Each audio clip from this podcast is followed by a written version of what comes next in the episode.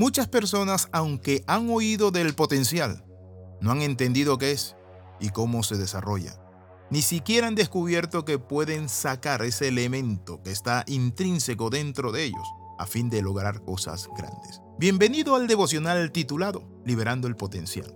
En Juan capítulo 14 versículo 12 Jesús le dijo a los discípulos, les digo la verdad, todo el que cree en mí hará las mismas obras que yo he hecho y aún mayores porque yo voy a estar con el Padre.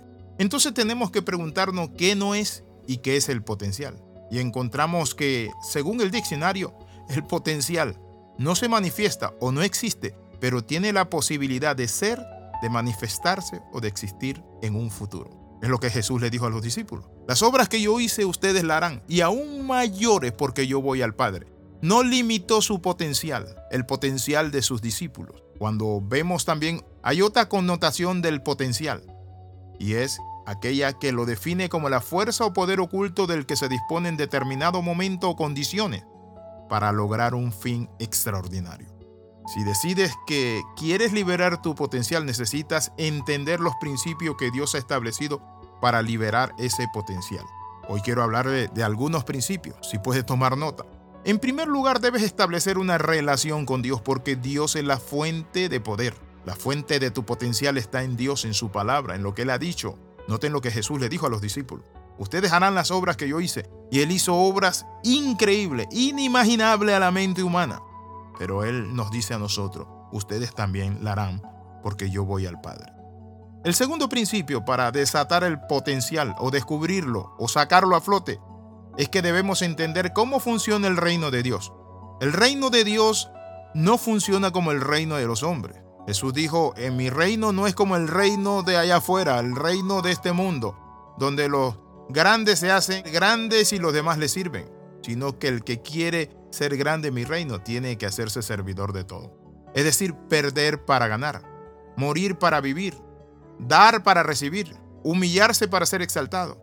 Eso es el reino de Dios. El tercer principio, debes conocer tu propósito en la vida y debes preguntarte, ¿para qué estoy? Hoy quiero hablarte de eso. Hay personas que no saben su propósito en la vida y dicen, mi vida es una desgracia, yo no sé por qué vine, para qué vine. Llegaste a este mundo porque Dios tiene un propósito para tu vida. De que no lo hayas descubierto, entendido, de que no te hayas conectado con la fuente de tu propósito, esa es otra cosa. Pero el que ha fallado eres tú porque todos los seres humanos aquí estamos en la Tierra para un propósito. En cuarto lugar, debes identificar los recursos que te ayudan a desbloquear tu potencial. Uno de los recursos que te ayudan a desbloquear tu potencial es la fe. Cuando tú por la fe das pasos, cuando emprendes, cuando te propones crecer, lograr y alcanzar, entonces el potencial comienza a salir de esa caja de los recuerdos. Hoy quiero hablarte del quinto principio. Debes saber encontrar, y te lo voy a repetir nuevamente, debes saber encontrar o crear el entorno adecuado que necesitas tú para funcionar en tu máximo nivel. Porque esto es el contacto diario con Dios. Debes encontrar ese entorno donde hay gente que te inspira, gente que te motiva. Eso es lo que nosotros tenemos que cuidar, el entorno con quien nos reunimos. Por eso dijo alguien que el que anda con lobo a aullar aprende. Por eso necesitamos cuidarnos de las malas amistades, de las malas influencias, porque las malas conversaciones corrompen las buenas costumbres. En sexto lugar, debes darte cuenta de tu potencial y que se refleja a través de la búsqueda apasionada por la fuente de poder que es de Dios o que es Dios. En séptimo lugar, debes cultivar tu potencial. ¿Cómo lo vas a cultivar? Abonándolo, como si fuera una semilla, poniendo ingredientes, sabiduría, leyendo, preparándote, mentalizándote, orando, proyectándote, dando pasos de fe. Así sale el potencial. Entonces, en octavo lugar, debemos proteger nuestro potencial de la pereza, la distracción, de la falta de compromiso.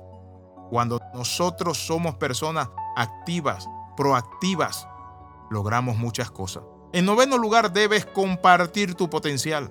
El potencial que tú tienes no existe para ti solo, ni por sí solo. Sale cuando sirves y apoyas a otro. Recuerda, amigo y hermano, nadie vive para sí. Y en último lugar, debes entender y cooperar con las limitaciones que Dios ha establecido en tu potencial. Recuerda que no eres Dios. Cuando muchas veces llegan a tu vida situaciones difíciles, tienes que aprender a descansar y confiar en Dios. no en tu fuerza. Dice la palabra, fortaleceos en el Señor y en el poder de, tu, de su fuerza, de su fuerza. Allí es donde sale el potencial. Quiero en esta hora decirle algo. ¿Cuáles son los recursos contemporáneos necesarios para desarrollar el potencial o desatarlo? En primer lugar, integridad. La integridad te da una limpia conciencia, pero también el buen nombre. El buen nombre te da credibilidad delante de los hombres y gente que pueda apoyar tu potencial, puede apoyar tus proyectos, tus visiones. Capacitación, el potencial se va desatando cuando eres capacitado, cuando estás aprendiendo. Esfuerzo, cuando te esfuerzas, ahí sale el potencial. Persistencia, cuando eres persistente, el potencial te lleva a alcanzar y a lograr. Metas claras, es importante cuando tienes metas que son claras y tienes un nivel de influencia, entonces sale el potencial. Oramos, Padre, en el nombre de Jesús, queremos desatar nuestro potencial, Padre Santo. Todo lo podemos en Cristo. Señor Jesús, usted nos dijo que las obras que usted hizo nosotros lo haríamos y aún mayores porque usted iba al Padre. En el nombre de Jesús nos lanzamos a conquistar nuestro potencial por Jesucristo, tu Hijo, Padre. Gracias, amén y amén. Escriba al más 502 42 45 60 89. Sintonícenos en SoundCloud por Alexis Ramos P. Bendiciones de lo alto. Nos vemos la próxima.